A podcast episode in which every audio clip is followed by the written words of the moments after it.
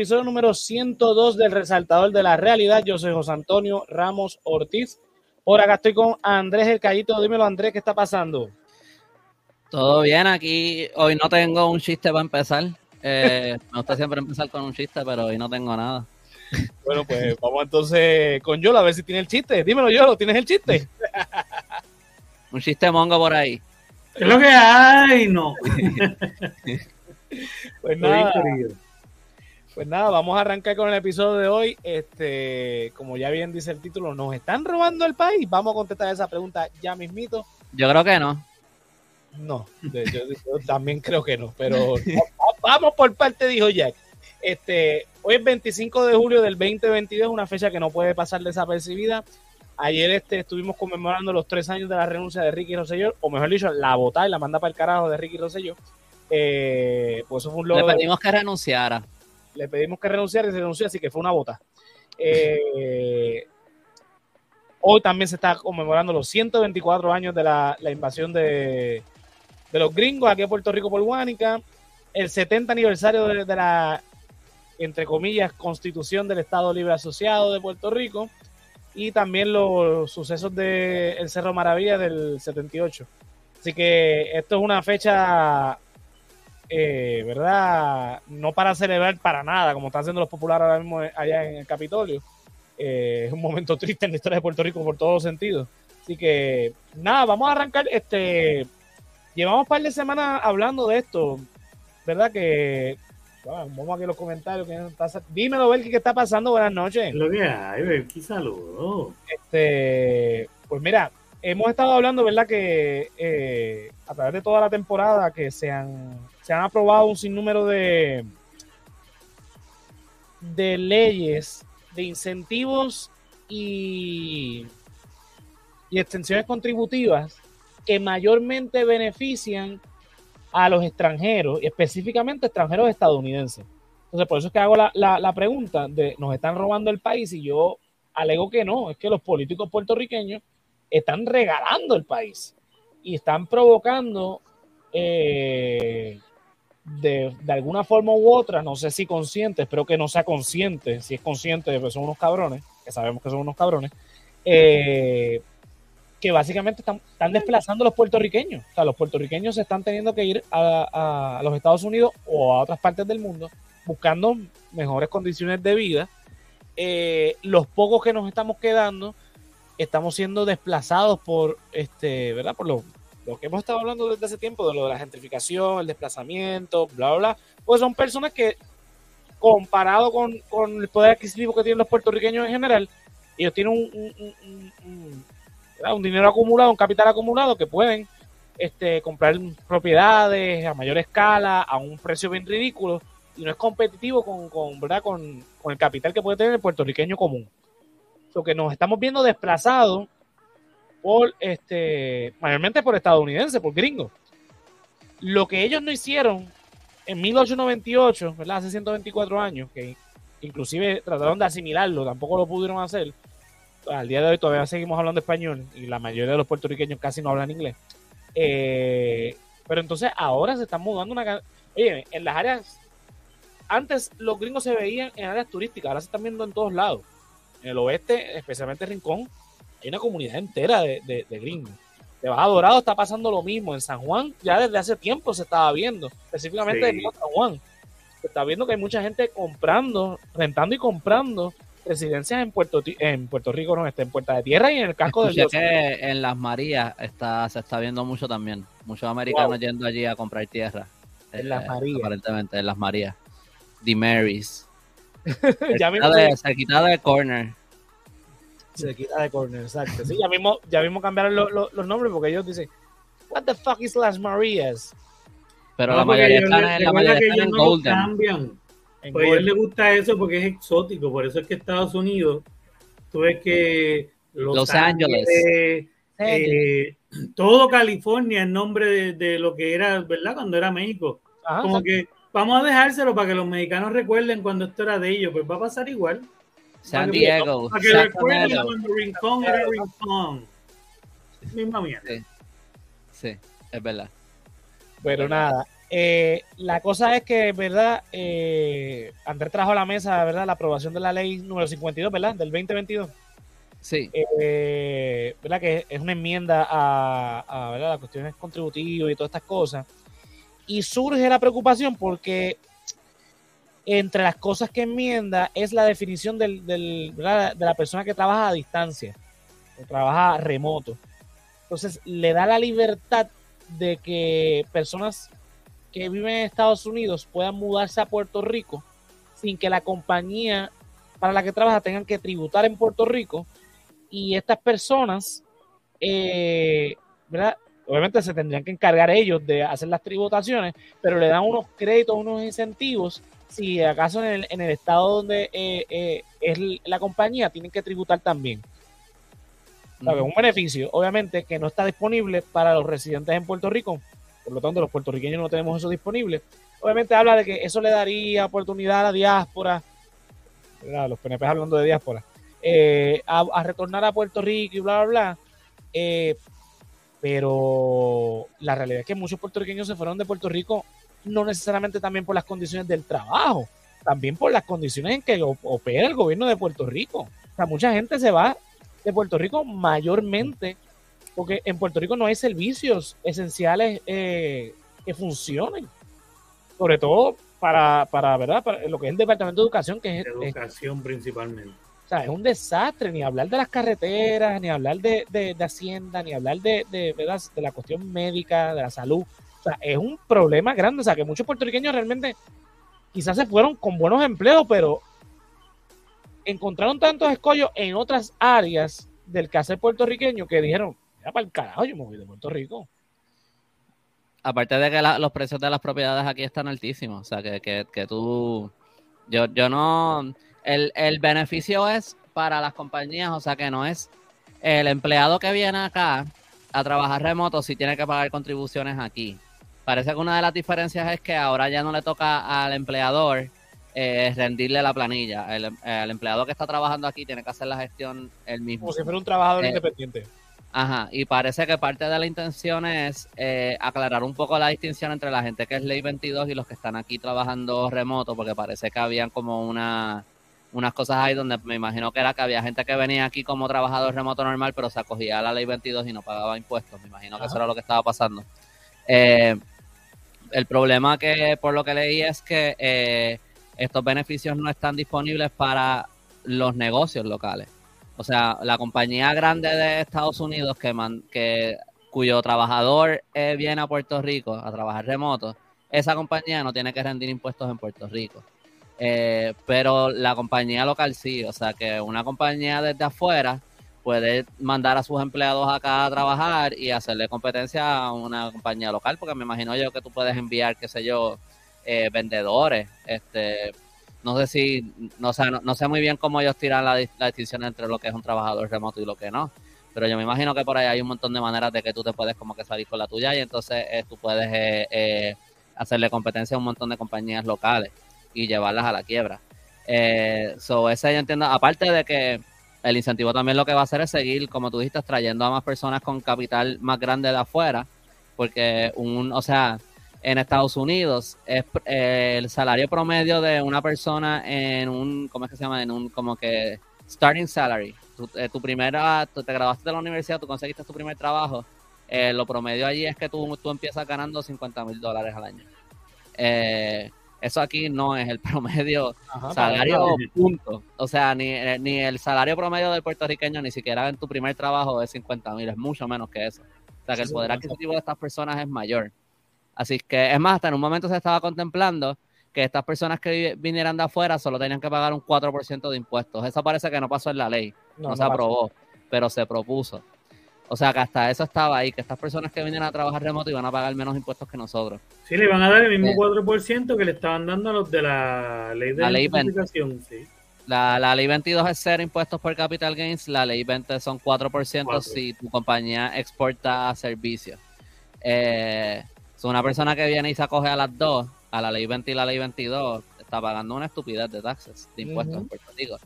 Eh, o sea que ese básicamente es el problema grande. Dentro de todo, no veo que a lo mejor, bueno, podría ser que sí potencialmente, porque a lo mejor hay más personas que pueden acogerse a esta ley 52, un trabajador remoto, que lo que se puede acoger a lo mejor a la, ley 22, porque no todo el mundo tiene capital gains, pero hay mucha gente, probablemente hay más personas que tienen un trabajo remoto.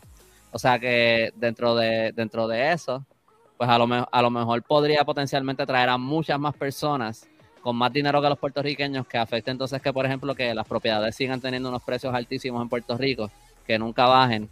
Eh, pero por otro lado, no, es una cosa tan exagerada como, por ejemplo, la ley 22, donde estas personas literalmente no pagan impuestos. Sí, no, el, tema es que, o sea, la preocupación obviamente ellos están viendo, pues esta gente, si los incentivamos a que vengan acá, ellos van a tener que pagar, porque el empleado, el empleado es el que va a tener que pagar los impuestos, ¿verdad?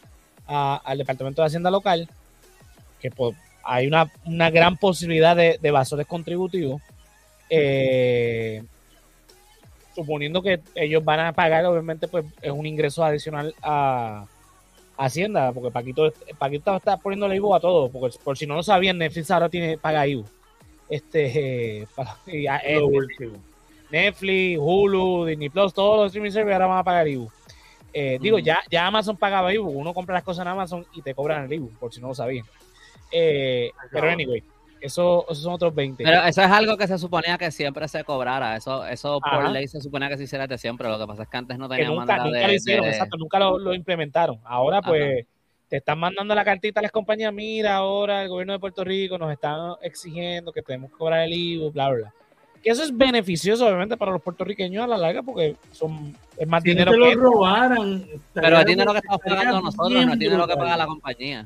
Ajá. Eh, exacto, exacto. Eh, anyway, a dónde voy. Eso está chévere y toda la cosa, pero el, mi, mi mayor preocupación es esa.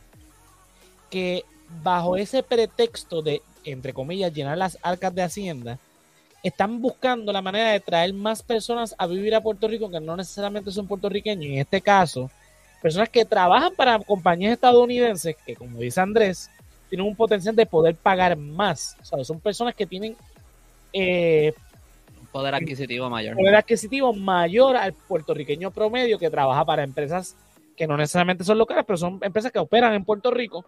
Por tanto, esos salarios no son competitivos en lo absoluto para este, este. Entonces, estamos creando toda una clase, eh, ¿verdad? Eh, trabajadora aparte, una clase, clase trabajadora élite que no necesariamente tiene las angustias que tenemos el, el, ¿verdad? el puertorriqueño promedio. Por lo tanto, van a ser personas que viven en Puerto Rico, pero que no viven en Puerto Rico, porque no tienen ningún tipo de apego ningún tipo de relación con las problemáticas que, que, puedan existir en Puerto Rico porque no les afecta, porque esta gente están, las están trayendo por su dinero, por decirlo de alguna manera, pero que realmente yo lo que están, ah, espérate, aquí yo voy a pagar menos, estoy en un paraíso este en, eh, eh, por, qué, por, qué, esta necesidad de crear tantos beneficios para el extranjero que no pueden ser eh, aplicados al local, al, al comerciante local, al, trabajador local.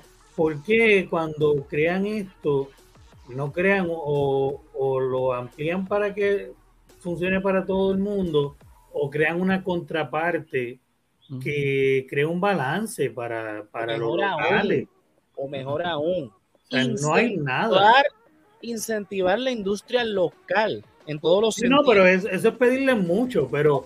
Eh, eso es lo que, eh, esa es la contraparte realmente, porque ellos están, ellos están haciendo algo que se hace ya cuando tú tienes una industria grande, un capital, una, eh, ¿cómo se dice eso? Tú estás estable y estás invitando otras industrias a participar. Para entonces sumar, pero no, aquí no hemos ni tan siquiera este, hecho una clase comerciante fuerte, no tenemos todo, o sea, no hay nada a nivel puertorriqueño para los que le molesta la palabra nacional, este, estable. O sea, a duras penas tenemos una industria cervecera, como he, explicado un montón de veces, que fue un invento de la administración de Sila Calderón para que pues, la, cerveza se mantuviese, a flote.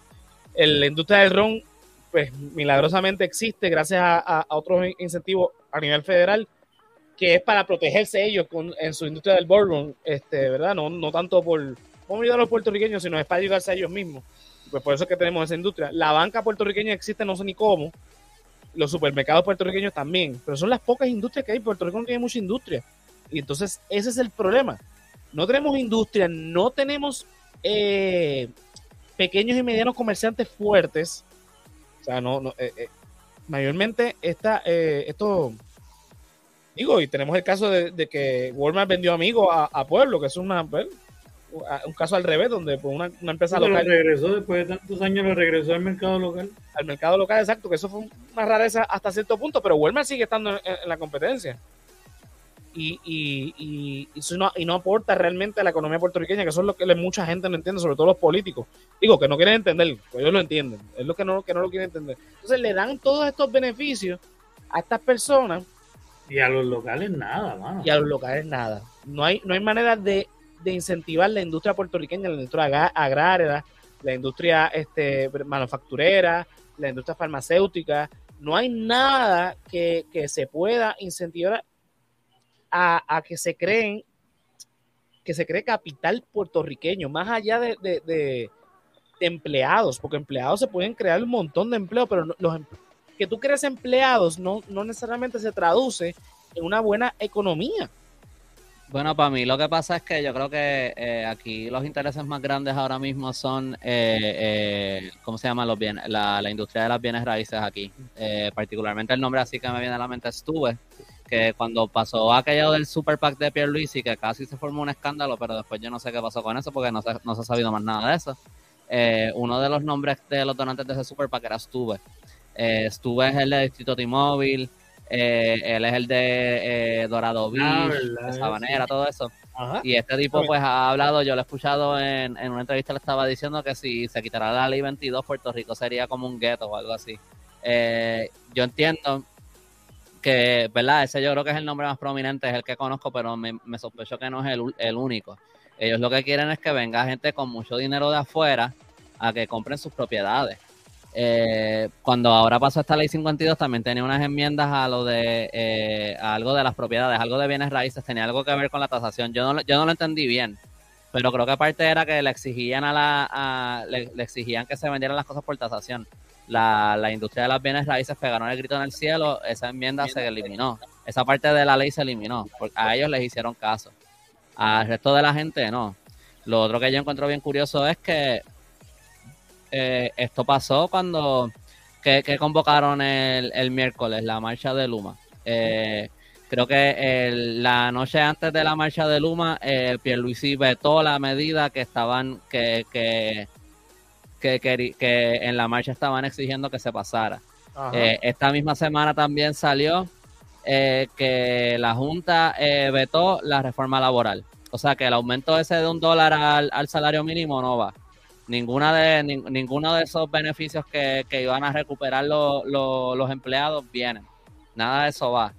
Eh, que y a la dicho cuando hablamos de eso, que eso era muy bonito, pero sabíamos que la Junta ya había dicho desde el principio que eso no iba a pasar y, y, entonces y también esta semana pasó lo de la ley 52 que by the way si buscan de la ley 52 donde único van a encontrar información es en el nuevo día y, y los artículos que están en el nuevo día están eh, con suscripción o sea que no los puedes leer tampoco, ni en el vocero, ni en Metro, ni en Primera Hora, ni en el vocero, ni en Metro, ni en Noticel, en ningún lugar están hablando de la ley 52. Nada, están pagando y escondido. Exacto, exacto. A mí me dio un trabajo brutal poder encontrar esta información para enviársela a, para, para hablar de esto hoy. Y la razón por la que yo me había enterado originalmente es porque en la página de Molusco en Instagram habían puesto algo cortito sobre esto. Y pues ahí he estado pendiente, pero nadie está hablando de esto, nadie está hablando de esto. Y este weekend lo único que se habló fue de la regata. O sea que fue como una semana perfecta para, para hacer como, como tres o cuatro cosas que en cualquier otro momento si pasaban individualmente la gente pegaba el grito en el cielo.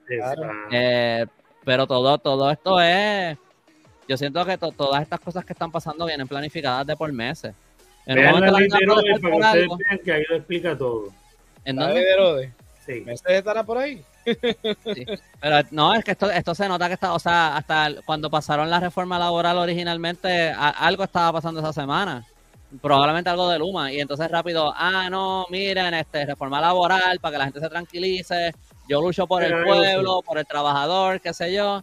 Eh, pues ahora eso no va. Mira, y todo lo pasa cuando el alza de Luma que vino un par de semanas antes, todo, esto ha sido como encaja tan perfecto que en verdad es, lo que llevó. lo digo entre la regata y Ricky Martin, mira, nos durmieron. Exacto, o sea, esto no es, eh, los políticos no son unos ineptos, no son unos ignorantes, ellos saben exactamente lo que ellos están haciendo. no, es un accidente que nos están clavando. Ellos no se, no se tropezaron en el martillo y se enterró el clavo. O sea, ellos, ellos no. Ah, esa es la clava que tú decías. No, la clava que yo siento es otra. Pero, pero esta es más fácil hacer la metáfora. Este, Mira, Belki sí vio la, la ley de orden. Ah, muy bien. Mándanos el resumen, Belki. pues mira, este es el plan, el maestro plan planificado de, de Ricky Rosselló, el plan, plan, plan, plan. O sea, Vale, también para todo esto fue lo, del escándalo este con el pipi y todo eso también. Ajá, los obligó a quedarse medio calladitos con todo. Exactamente. O sea, estamos ahora mismo. Yo, yo lo que iba a decir de Pedro Pierluisi es lo siguiente. Pedro Pierluisi es el este Dice que, que, no, sé, no sé por qué me sorprende el final. Spoiler, ahora sabemos que el final es sorprendente. pues mira, eh, es, el, es el gobernador, yo lo dije en el post que, ¿verdad? Del video de, que él dice ni hablar. Me acuerdo cuando tú dijiste que él era el gobernador en el post y yo dije que qué. El gobernador más elitista que yo de los gobernadores electos es el gobernador más elitista de que, o sea, porque han habido gobernadores, pero este tipo no lo disimula. Entonces, eh, lo único que hace para disimular es decirle, a, aprobar cosas como la reforma laboral, para entonces después decir, no, yo, yo, yo luché, ¿verdad? Contra la, Junta de Control Fiscal. Cabrón, te dijeron, antes de que la aprobaran, te dijeron la Junta de Control Fiscal que no lo iban a aprobar y tú sabes que ellos tienen más poder sobre ti porque tú fuiste artífice de esa ley, la ley promesa. Así que no me vengan con ese cuento de que, ah, yo, yo luché contra la lucha. La... poder decir que lo hizo es un mamado, entonces es todo. Estaba tratando de distraer de otra cosa. Eh, pero por eso mismo, el tipo es, eh, ¿cómo te lo explico? Él es una máscara eh, de sus verdaderas intenciones. Yo hago todas estas cosas, me hago el, machito, y, pero la verdad, la verdad, estoy gobernando para unos pocos y se le nota demasiado que está gobernando para unos pocos. Vuelvo y repito, es bien gobernador es como Fortuño. bien eh, obvio Mira, aquí dice, Fortuño es más elitista que ese cabrón. Sí, Fortuño es más elitista que ese cabrón, pero Fortuño disimulaba. Este se le nota demasiado por su arrogancia. Y Fortuño era arrogante cuando, cuando hablaba. O sea, se le notaba su arrogancia y toda la cosa. Pero este es mucho más evidente.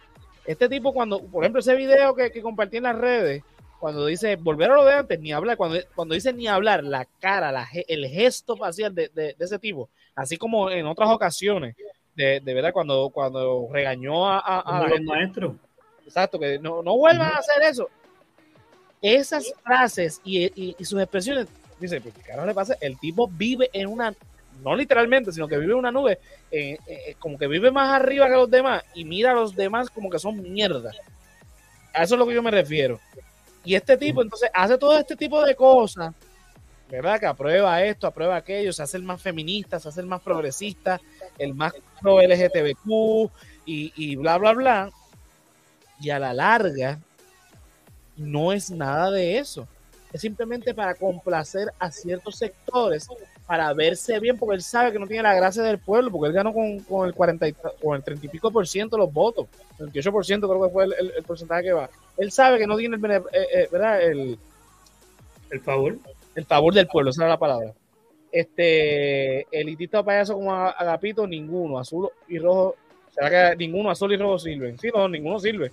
Este, Total. Eh, la cosa es que este, este señor, no, porque por lo menos Agapito tuvo una, una, cantidad de votos significativo. Este no. Porque el tipo es antipático. El tipo es antipático en todos los sentidos. Tú lo ves y. O sea, no, no lo soportas de ninguna manera. nada, nada, nada de apático. Cero patismo. Sí. Seguimos.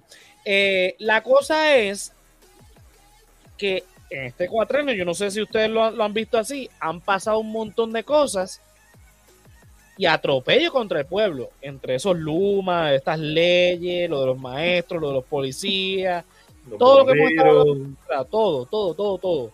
Es como que, mano, o sea, son demasiadas cosas ya. ¿Ya cuánto tiempo lleva Pierluisi? Casi dos años. Y se ha sentido una eternidad. y no se acaban los, cuatro años. Ha sido una eternidad. Entonces, volvemos a lo mismo. El tipo es tan PNP, tan estadista, tan pro-yankee, pero tan pro-americano, que pareciera que él quiere eliminar literalmente a los puertorriqueños y dejarle el país a, los americanos. Y hacer lo que hicieron los gringos en el siglo XIX en Hawái, hacerlo de manera expresa aquí eh, eh, eh, en el siglo XXI contra, los mismos de él. es como que. Porque esto, ok, puede ser que hayan enmendado un par de cosas del lenguaje y toda la cosa porque las hay pero deja otros, otras cosas tan vagas, por ejemplo, lo de no, porque es beneficioso que trae que, ¿verdad? que un empleado o empleada eh, llegue a Puerto Rico bajo estos incentivos porque traen a sus familias, a sus hijos para acá, que pueden unirse a la fuerza laboral. Eh, ok. Ese argumento solamente convencería a Vin Diesel en Fast and the Furious. Sí, la familia es primero ah, digo la familia, sí, sí. Que... es como que no, mano, o sea, eso no es real. o sea, vamos a hablar claro, eso no es una realidad. Porque mucha gente que, trabaja remoto no necesariamente está casado y tiene hijos. Segundo, segundo, eh, no necesariamente se van a unir a la fuerza laboral, puede también que los dos, el matrimonio, si es que es un matrimonio, estén eh, trabajando de manera remota. O sea, que no se, porque ellos hablan claro que no es que se van a unir a la fuerza laboral puertorriqueña. Exacto. Es que les van a dar unos incentivos para que se muden a Puerto Rico. La empresa a la que trabajan no tiene que tributar, o sea que la empresa le, va, le puede dar el permiso de que haga eso, porque entonces no lo va a necesitar en el estado o en la ciudad donde viven. Y, y entonces es el empleado que se tiene que encargar de pagar las contribuciones en Hacienda, las que le corresponde. Pero eso puede ser una ventana a que, como dije entonces ahí es que está el chiste también. El, el patrón allá eso? eso, eso que iba a decir. El patrón, exacto, ¿quién va a estar pendiente de esa mierda? El patrón allá, en qué sé yo, en Wichita, este, no va a estar pendiente y no va a tener que tributar, va a tener unos beneficios. Pero si yo aquí en adjunta tengo una compañía de lo mismo, y, tengo la facilidad de mover mi operación y mover a mis empleados a sus hogares, estoy clavado, tengo que tributar igual. Pero el huele bicho en Wichita tiene unas ventajas. Porque yo no vi que cuál es el requisito de residencia. Eh, porque para la, ley 22 tienes que pasar en Puerto Rico 183, 84 días en Puerto Rico, si no me equivoco, como un día más de la mitad del año.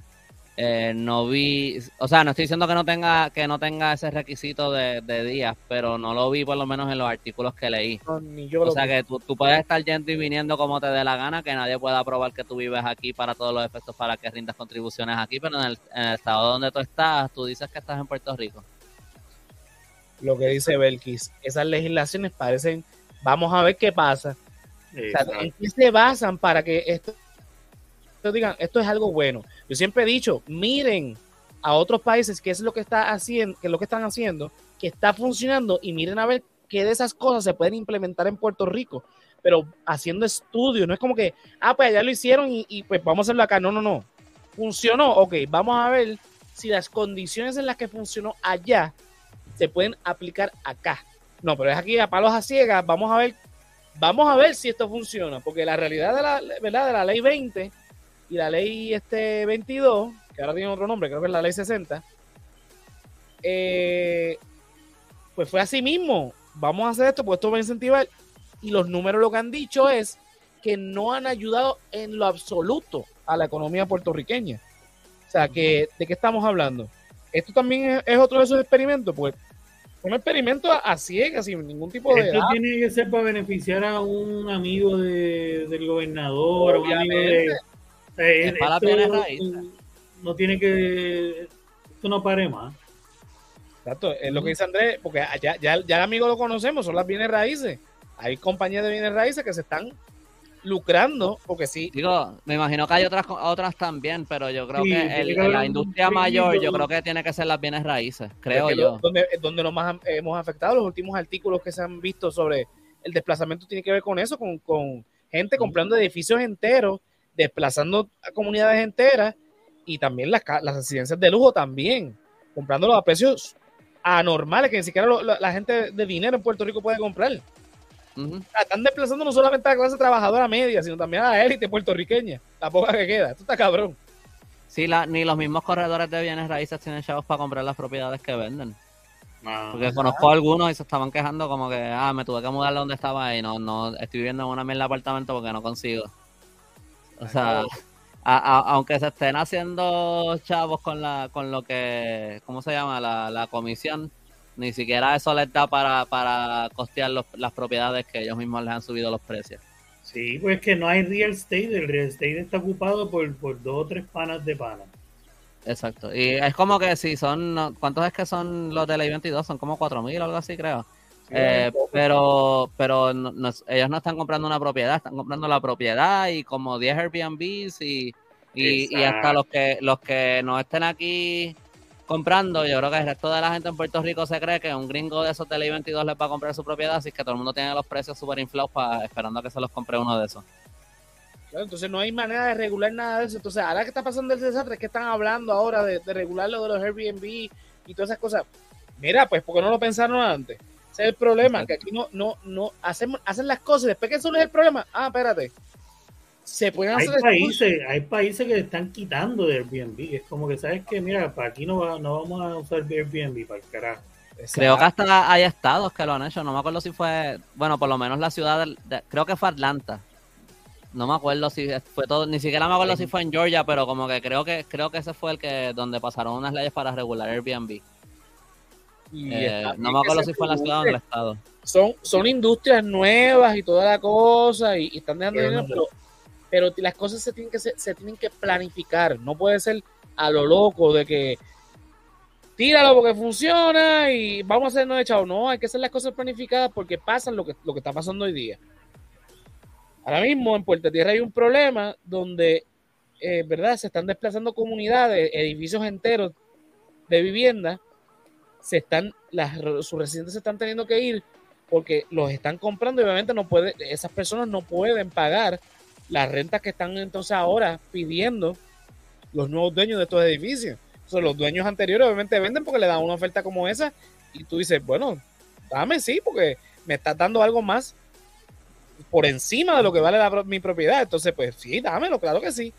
O sea, que tampoco los podemos culpar. Digo, yo los culparía, pero bueno, son otros 20.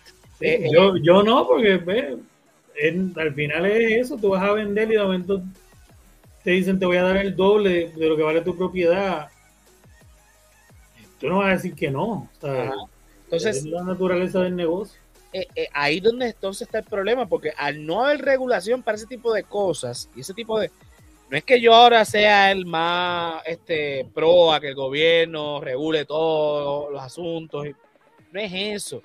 Es cuestión de que eso pone en peligro la forma de que nosotros vivimos. Entonces, vamos a crear un desbalance tan cabrón por querer, este, ¿verdad? Llenar las arcas de, Hacienda, al final que ellos se lo roben, porque esa es la, realidad. con, todo el, ingreso que entra por parte de, las recaudaciones, eh, ¿verdad? Que nosotros, que de, verdad, las planillas, el y los 20 mil impuestos que nos dan, más todo el dinero que entra eh, a nivel federal, el gobierno de Puerto Rico que, eh, que lo administra, y no dan, no dan para dar los servicios, no dan para hacer las cosas que tienen, para las cuales están ahí y de cual se le paga. O sea, está bien que tú quieras este, recaudar más dinero, pero la cuestión es que tú ni siquiera con el dinero que, tienes, que estás entrando, lo sabes administrar bien, porque al, final dice, ay, pero que no sé qué pasó aquí, este se, cuando investiga, se investigan, que es lo que no hacen, sabemos que alguien se está embolsillando el dinero. Ese es el problema que hay en Puerto Rico. El gobierno de Puerto Rico básicamente está regalando el país en todos los sentidos de la palabra, porque como hacen las cosas tan al garete, hacen las cosas, y es como dice Andrés, no es que sean al garete, es que están planificadas para una cosa, te la venden diciéndote, no, esto va a ser para beneficio del pueblo, por esto, aquello, lo otro. Pero realmente ese no era el plan. Por lo tanto, lo están haciendo al garete en el sentido de que te lo venden de una cosa y el resultado es otra porque el plan era otro y no te lo están diciendo. Ahí es donde voy. Entonces vamos con los comentarios de ver que hoy está bien activa. Eh, dice aquí, y mientras el pueblo se jode y los de afuera viven bien con las infraestructuras que pagamos nosotros, exacto. Dice acá, también los dueños de edificios descuidan las propiedades, le dan una mano y pintura y luego se suben las rentas. Eso también es una... No hay derecho a la vivienda aquí, eso es, eso es una realidad.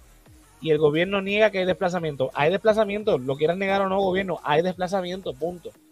Entonces dice aquí, una cosa es administrar bien o mal y otra cosa es robar. Exacto. Sí, exacto. Aquí no están administrando ni bien, ni para bien ni para mal, aquí están robando, punto. Porque si es que estuviesen administrando mal, pues quiere decir que hay un plan para administrar, lo que pasa es que están fallando. No, que la voluntad está, pero hay que cambiar el plan. Exacto. Aquí no hay voluntad política para hacer las cosas bien. Por tanto, no están administrando. Están administrándose a ellos, o sea, buscando sus beneficios. Y para eso no es que está el gobierno. Por eso que yo digo que el pueblo Estado el mío. Hay que hacer algo más allá del Ricky renuncia.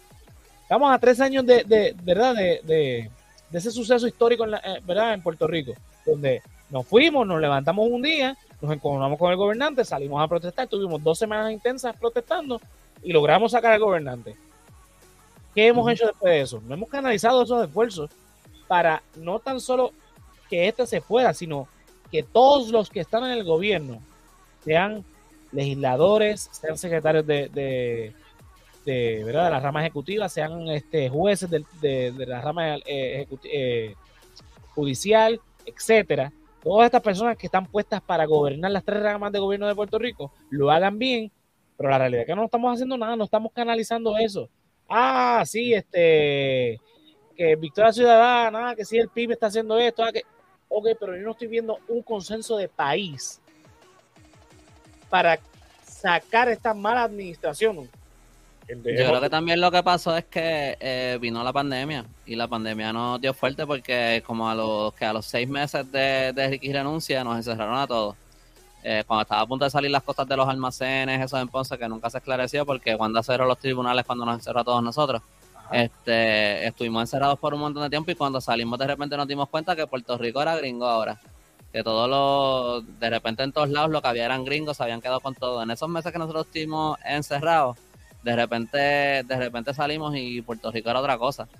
Y, yo creo que ahora mismo nadie sabe ni, ni bien dónde está parado y hay mucha gente que todavía no, no sabe ni cómo sentirse de eso y los que sí, eh, ni siquiera sabemos muy bien qué es lo que se supone que hagamos ahora. O sea, yo no veo mucho. Eh, yo no, o sea, ¿cuál es la respuesta? Eliminar la ley 22. Pero ¿cómo, cómo, cómo se logra eso? Pues yo no sé. So, como que hay, como. Creo que hay, que no, no, es que sea consenso en todo el país, pero creo que hay mucha gente que está en consenso, por lo menos en esa parte, de que hay que atender este, este issue de las leyes 2022, eh, todos estos incentivos que se le están dando a los extranjeros que vienen a Puerto Rico, pero cuál es el camino a seguir ahí, ahí no hay mucho consenso. Que es como yo te diría que pasa, por ejemplo, cuando se habla de la educación. Todo el mundo dice que la educación está jodida. Todo el mundo dice que es un problema que se tiene que atender. Ya ahí entonces, eh, y, este, ¿cuál es, ¿cuál es ese camino que se debe tomar con la educación? Ahí hay mil, mil vertientes distintas. Eh, eso pasa con todo. Yo creo que muchas veces hay consenso en el problema, pero en, en cuál es la solución, ahí es donde está el, la división no, no se canaliza, empiezan a surgir los, lo, ¿verdad? A mí yo siempre he dicho que Puerto Rico el problema es los yoísmos y las tribus y no, esto hay que hacerlo. Mira, ya dejen esa, esa, lo único que estoy de acuerdo con Natal es que debe haber un consenso de país y todos estos grupos que se... ¿Estás de acuerdo con que debe haber un consenso? Estoy de acuerdo con que debe haber un consenso. está bueno. totalmente. Eh, sino porque él, él habla de de, organizarse más allá de partidos y, lograr, ¿verdad?, esta organización para crear un plan de país. Yo estoy totalmente de acuerdo con eso, con ese, con ese tipo de, para poder atender. Entonces, no, porque yo, yo creo que se debe hacer de esta manera. No, porque yo pienso que así es mejor. Fíjense de eso, busquen un punto medio para avanzar. Porque con ese tirijala que hemos estado durante años, los PNP y los populares han adelantado su agenda de, sus amigos y nos han robado ellos el país para regalarlo a, los extranjeros. Entonces, yo no, yo no estoy en desacuerdo con que existan estos incentivos. Lo que pasa es que esos incentivos deben ser ya lo último de todo un plan para mejorar las condiciones de vida del, que vive aquí en Puerto Rico. Porque yo no le voy a hacer la vida, la vida más fácil al extranjero. Si yo te estoy pagando para que me hagas la vida a mí más fácil. Yo sí estoy en desacuerdo con esos incentivos porque eh, se pudieron hacer de una manera que estuvieran eh, disponibles para todo el mundo. Y no eso, es lo que, eso es lo que yo digo. No es que la idea esté mala, lo que pasa es que están mal ejecutadas y no están en donde debe estar. Primero vamos a los de aquí. Vamos a hacerle la vida más fácil al que vive aquí. Ya después, cuando tú eh, exista un, país que sea más justo, que sea más balanceado y que sobre para alguien más, pues miran, adelante, vamos, vamos a, traer gente de afuera, ¿por qué no? Pero claro, con, o sea, esto no puede ser, es que ese es el problema, que no puede ser el garete, no puede ser simplemente para ayudar al amigo, que ese es el problema que está ocurriendo aquí, aquí los políticos se montan, entonces el que le donó la campaña le toca la puerta y dice, mira, acuérdate que yo te dono la campaña, entonces, ah, pues sí, claro que sí, vamos, vamos a darte la mano. No, ese, es el problema.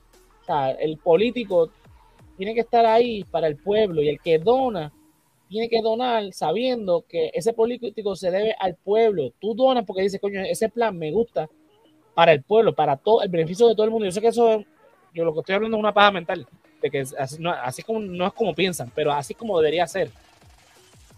Maybe lo que hay que hacer es como crear un pack, un super pack, eh, recaudar un montón de fondos del pueblo. Y entonces, eh, pero darle todo ese dinero al, candidato que pensamos que va a ganar, que sea PNP Popular, ponle a Jennifer González.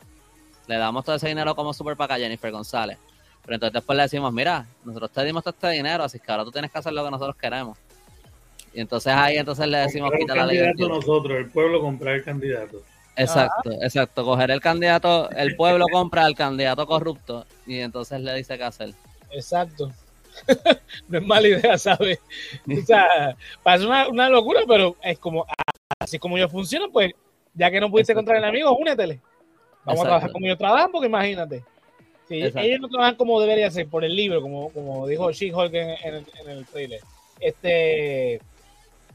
O sea, eh, a eso hemos llegado a ese punto donde está tan corrupto el sistema que ya no, pareciera que no queda más remedio que trabajar de esa manera. Y no me gustaría pensar que ese es el futuro, de verdad. Porque estamos entonces en un, en un país donde totalmente editista, eh, eh, donde unos pocos son los que gobiernan con ese populismo, como lo hacía Trump, o sea, apelar a ese discurso populista para que ellos ganen. Y este, al final del cabo, te hablan de todas esas cosas bonitas que van a hacer para el pueblo y qué sé yo. Eh, y yo creo que también el, discurso de aquí ha sido mucho que el puertorriqueño no sirve y nos, nos han metido tanto en la mente que el puertorriqueño no sirve que hasta el mismo puertorriqueño está como, ay, sí, qué bueno que venga el gringo. Ajá. se quede con todo porque yo estoy trabajando. Desde el principio de la llegada del gringo es el, el, es el líder, tú sabes, el capataz. y entonces tenemos eso en nuestro colectivo, en nuestra conciencia, en el fondo, en el subconsciente, de que lo gringo es mejor. Ajá, sí, es verdad.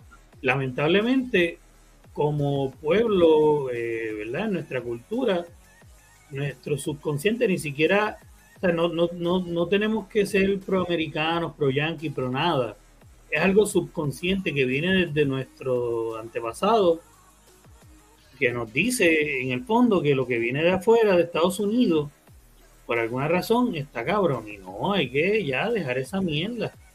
Y si y lo perpetúan los medios y los los superhéroes en las películas, eh, y eso es toda una conversación. Eso es otro, esos son 10 programas más. Pero está ahí. Y si lo buscan, lo vas a ver que está ahí. Y, lo siguen perpetuando y lo, lo, siguen metiendo dentro del inconsciente. Y por lo tanto, cuando por alguna razón todavía pasa, y, lo vimos con la pandemia, que cuando eran los negritos haciendo el desorden en condado, era más llamativo, yo creo que te desconectó el micrófono, Andrés, no sé. Era más llamativo, te escuchas, pero no por... Era más llamativo que cuando eran las blancas, que también salían videos de las blancas haciendo el mismo desmadre, pero e, e, ese casi racismo, este, como que el blanco es, más, el comportamiento del blanco es más permisivo, porque es como que más, no sé, y es una mierda que tenemos que ya dejar y sacarnos para el carajo. No, no es diferente, no es superior, no es el héroe de la película, no es mental, no es más inteligente, nada de eso. Y cuando tú vives allá lo ves, ves pobreza, y vives, pasas por un sitio de, gente pobre y ves blancos con negros, con chinos, con todo el mundo es igual, ya para el carajo esa mierda. Sí, lamentablemente en el colectivo puertorriqueño, lo que tú dices, Yolo, en la psiquis del puertorriqueño, todo lo que viene de afuera es mejor. Sí. E, e, es, lamentable eh, que se tenga esa percepción de sí mismo el puertorriqueño. Y yo creo que es parte del gran problema que tenemos los puertorriqueños como sociedad, que nos menospreciamos tanto que por eso entonces, eh, por eso es que eh, mucha gente dice, ah, tenemos el gobierno que nos merecemos. No, yo no acepto esa premisa para nada. El gobierno que nos merecemos, no. Ah, que hay gente ignorante que lamentablemente pues vota los mismos por esto y aquello otro. Pero eso no significa que esa gente se merezca eso porque simplemente cayeron en, el jueguito. Ya, lo que al contrario, hay que sacarlos de ese juego. Hay mucha gente que logró salir, hay otros que no. Pero no, no, no por eso nos merecemos este gobierno. Son demasiados años bajo ese lavado de cerebro que sigue hasta el día de hoy, es constante. Pero tenemos que ir rompiendo con esa mierda ya. Mira, e, este libro eh, es la historia de Puerto Rico de Paul G. Miller. Este libro es, Paul G. Miller era un americano. Este era el libro de historia que le enseñaban a, los abuelos de nosotros, no sé si hasta los papás de nosotros, pero por lo menos hasta los abuelos de nosotros, este era el libro que se, que se usaba. Se escribió por primera vez en 1922. Eh, este libro básicamente es este tipo estuvo en Puerto Rico un par de meses o algo así. O sea, maybe después vivió aquí o algo, pero cuando él escribió este libro, él, él no había pasado mucho tiempo en Puerto Rico. Y esto es todo propaganda proamericana. Eh, básicamente, eh, ¿verdad? Algunas cosas son más sutiles que otras. Estaba tratando de, ver a ver si encontraba una cita ahora para enseñarles, pero si la has escuchado antes, como que eh, básicamente diciendo que, que los españoles no servían, que los puertorriqueños no servían, que teníamos que estar agradecidos de que llegaron los gringos, que ellos nos salvaron de todo. Y esto era lo que le enseñaban a, nuestros abuelos en las escuelas. O sea, eso era lo que le metían en la, en la, en la cabeza a los maestros. así fue que eso fue lo que les enseñaron, eso es lo que ellos conocían, esa era la historia de Puerto Rico para ellos, esa era la realidad. El puertorriqueño no sirve. Y, y pues, o sea, pues e, eso está en la crianza y eso, y eso es lo que pensamos, eso, porque eso es lo que le, le, enseñan a los papás, eso es lo que nos enseñan a nosotros, esa es la, mentalidad de nosotros. No hay que ni, ni tanto al subconsciente ni nada de eso, porque sí, eso está ahí, como que nos lo han metido tanto en la cabeza que, que no en todo el mundo, pero como que sí, pero hay mucha gente que piensa así y no se dan cuenta, pero hay veces que tú lo ves. Tú puedes entrar a ver los comentarios en un, en un artículo del Nuevo Día, lo que sea, y, y, y tú lo, y, y tú vas a ver esos mismos comentarios, así mismo la gente los dice. Hay gente que está consciente de eso y ellos están convencidos que eso es así. Y pues para esa gente, esto es lo mejor que le ha pasado a Puerto Rico. Hay unos influencers venezolanos eh, que ellos se van, son como trotamundo. Ellos van de viaje y van a visitar un país, qué sé yo qué rayo. No sé por qué en verdad, es, Venezuela, no tienen el pasaporte americano y viajan el mundo. Ya, para que te sepa. Y viajaron a Puerto Rico, que a, a, eso es donde voy. Casualmente, que no se pueda porque Cuba y Venezuela esa gente no sale de sus países. Pero esta parejita llegó a Puerto Rico y yo pues de casualidad vi ese video. Entonces, él, ellos, ellos exploran todo, o sea, ellos buscan, ellos buscan mucha información, se orientan bastante porque el video está bastante, completo. Eh, ellos toman un Airbnb, eh, un Airbnb, un, un Uber, un Uber del aeropuerto Muñoz, Muñoz Marín al Viejo San Juan. Y a la conductora le preguntan, mira, ¿cómo tú te sientes, este, eh, puertorriqueña o, gringa? Porque estaban eh, con el debate de la cuestión de la ciudadanía americana. para hacerte el, cuento largo corto, en un momento dado ella dice, no, porque es que el puertorriqueño es demasiado de vago y pues Estados Unidos viene muchos beneficios y bla, bla, bla, bla, bla obviamente tuve que comentar el video y, decirle, mira, lo que te dijo ella es totalmente falso, porque si los puertorriqueños fueran vagos, como ella dice, él ni siquiera estuviese trabajando, eh, porque si viene tanto beneficio de Estados Unidos. O sea, eso, es una falacia de que el puertorriqueño es un vago que no quiere trabajar. Lo que pasa es que, obviamente, a veces, muchas veces se comparan con extranjeros que vienen aquí a trabajar, y obviamente el extranjero viene a, a buscar chavos, los va a buscar de cualquier manera, y obviamente se le atropellan muchísimos derechos de los cuales los puertorriqueños tenemos conciencia y obviamente no vamos a trabajar bajo unas condiciones de trabajo que no son este, eh, favorables. Es que es lo que le pasa a cualquier extranjero cuando, ¿qué tú crees que le pasa al puertorriqueño que se va a Georgia, a las granjas de pollo, a los trabajos de seis meses? Que se ganan 14 mil pesos en seis meses. Oh, tremendo. De sol a sol, en una granja de pollo, todo el día sin parar, con break para el baño limitado, eh, viviendo eh, atrincherado con todo el que va a trabajar allí, y es el trabajo que es. Entonces, si tú comparas a ese puertorriqueño con el puertorriqueño que está aquí, ¿cuál parecería el vago? El que está aquí. Pero es que está, eh, aunque, aunque es un americano en América, está haciendo el trabajo de un inmigrante. Cuando tú vas a otro país y te vas a, como un inmigrante, te vas a joder, vas a trabajar más de lo que trabaja el que está en ese sitio. Porque tú se va aprovechando como alguien nuevo y llegas con un propósito. Eso es normal. Eso pasa en cualquier país. Tú, la, la imagen del, de nuevo, yo viviendo en California y en Texas, la imagen del mexicano en estos sitios es que es un vago y tú lo ves en las películas, lo ves en las series, pero el mexicano va allá y va a hacer estos trabajos, a recoger la china, eh, a recoger todos los, frutos que nadie recoge, a trabajar en estos trabajos bien hijos de puta que nadie quiere hacer en Estados Unidos. Es el centroamericano, el suramericano y más que nada el mexicano que lo está haciendo. Pero si tú te dejas llevar, si tú no conoces nada de nuestras culturas y tú eres un americano sureño de estos que no tiene contacto con nada de esto y nada más ves los, los media tu mente dice, estos, estos, estos mexicanos son unos vagos, pero a la misma vez también nos están quitando los trabajos, lo cual es bien incongruente. Ajá. O sea, que también tiene que ver con, con eh, sea, no nada más es llegar y decir así, ah, son unos vagos, porque los que están aquí versus los que se van a otro sitio, lo que tienen que hacer para sobrevivir es bien diferente también. Pero también hay, hay, o sea, aquí desde, desde que llegaron los españoles, ellos estaban diciendo que aquí la gente era vaga, ¿sabes? sí, porque los, los para adelante, o sea, eh, porque a, la gente, a la gente con más dinero, o a la élite, o a las que quieren, como que a ellos no les gusta que la gente pobre tenga algún tiempo de ocio. O sea, cuando vino aquí Fray Ñigo Abad y la Sierra en el siglo XVIII, le estaba diciendo aquí que la gente no trabajaba, que eran unos vagos, porque la gente tenía su, su casita con su siembrita, con pues ellos, ellos tenían para ellos vivir y ellos estaban bien. Pero ¿qué pasa? Habían un montón de hacendados aquí que lo que querían era tener agregados en sus fincas.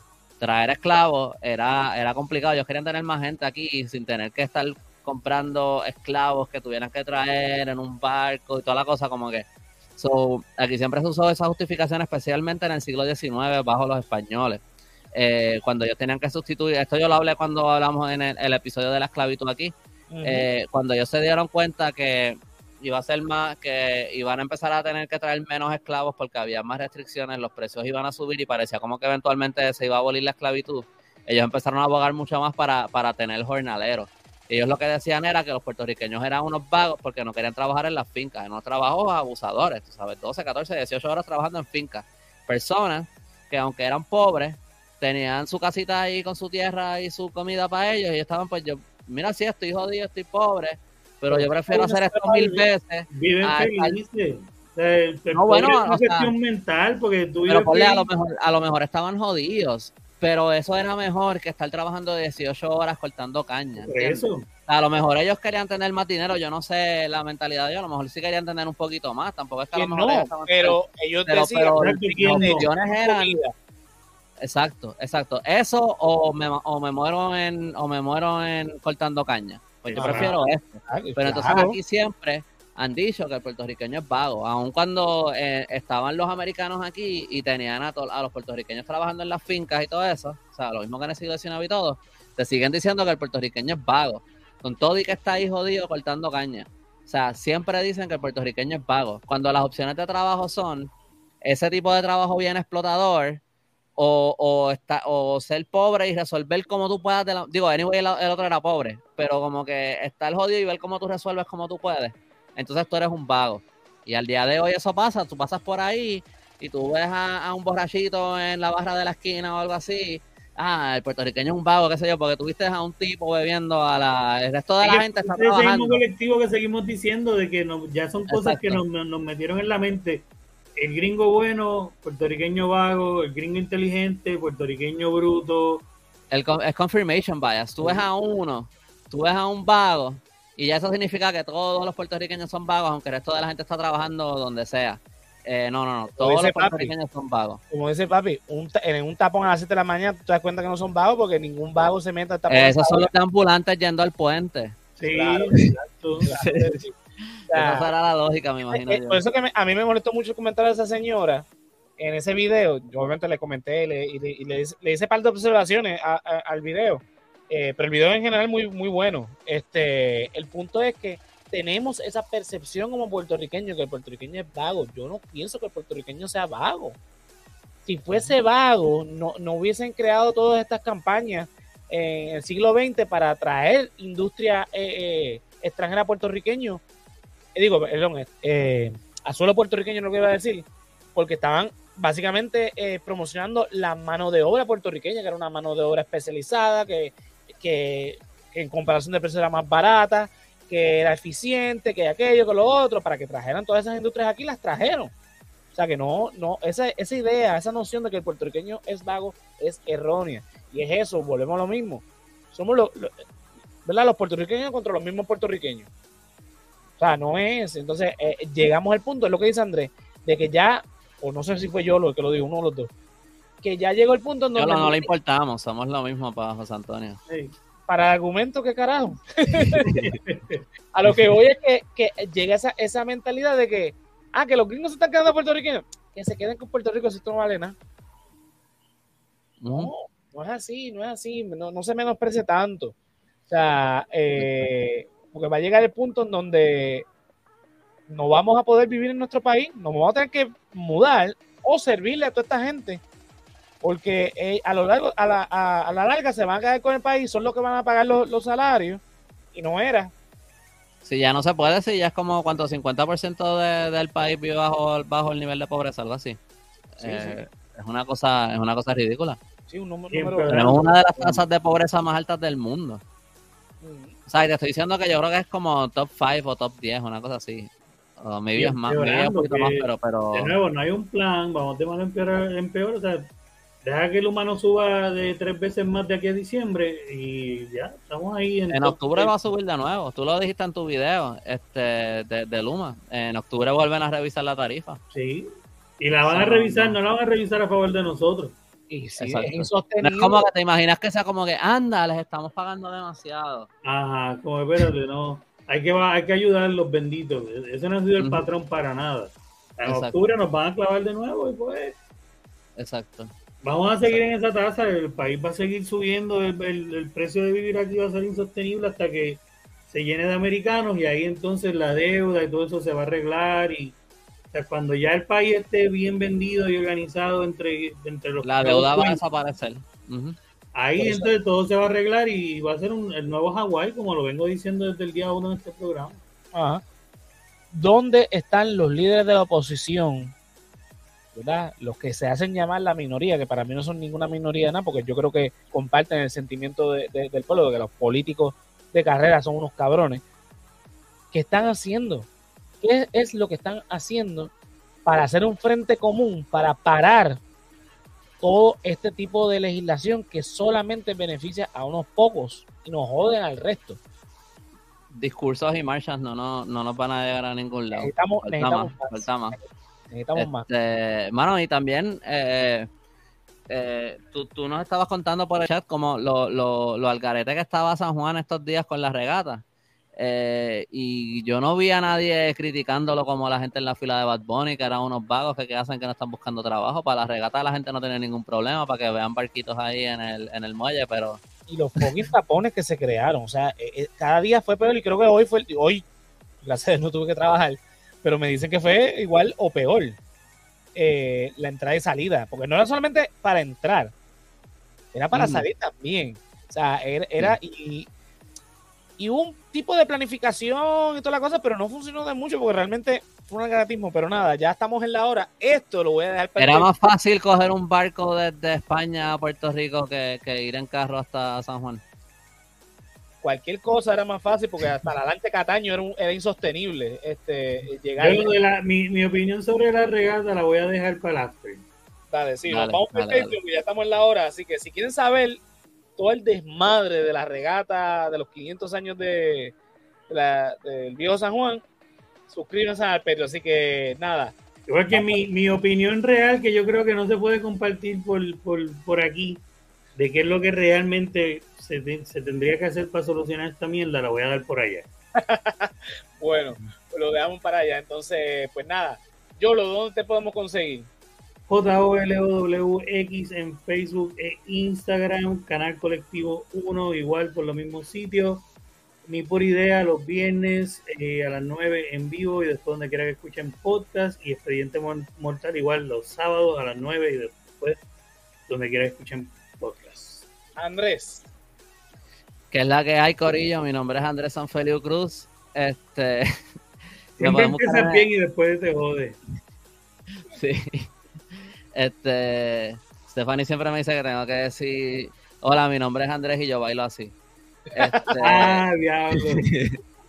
este, me pueden buscar en el callito.com, ahí pueden encontrar los links para, para, mis artículos de la historia de Puerto Rico. Este, la semana pasada eh, publiqué un artículo acerca de, de la historia de básicamente, no, no de energía eléctrica, la, la, bueno, llegó hasta ahí, pero como que la historia de cómo llegó la energía eléctrica a Puerto Rico, cómo se fue electrificando Puerto Rico desde el primer alumbrado en 1893 que se hizo en Villalba hasta, ah, pues, hasta que se fundó energía eléctrica.